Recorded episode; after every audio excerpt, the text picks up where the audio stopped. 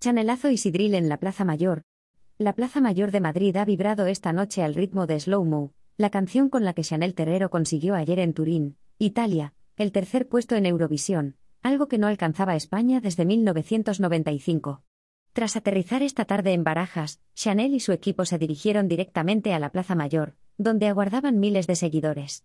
Allí, dentro de los 40 Classic, también han actuado Nena Da Conte, Tan Tango y Nacha Pop, así como DJs.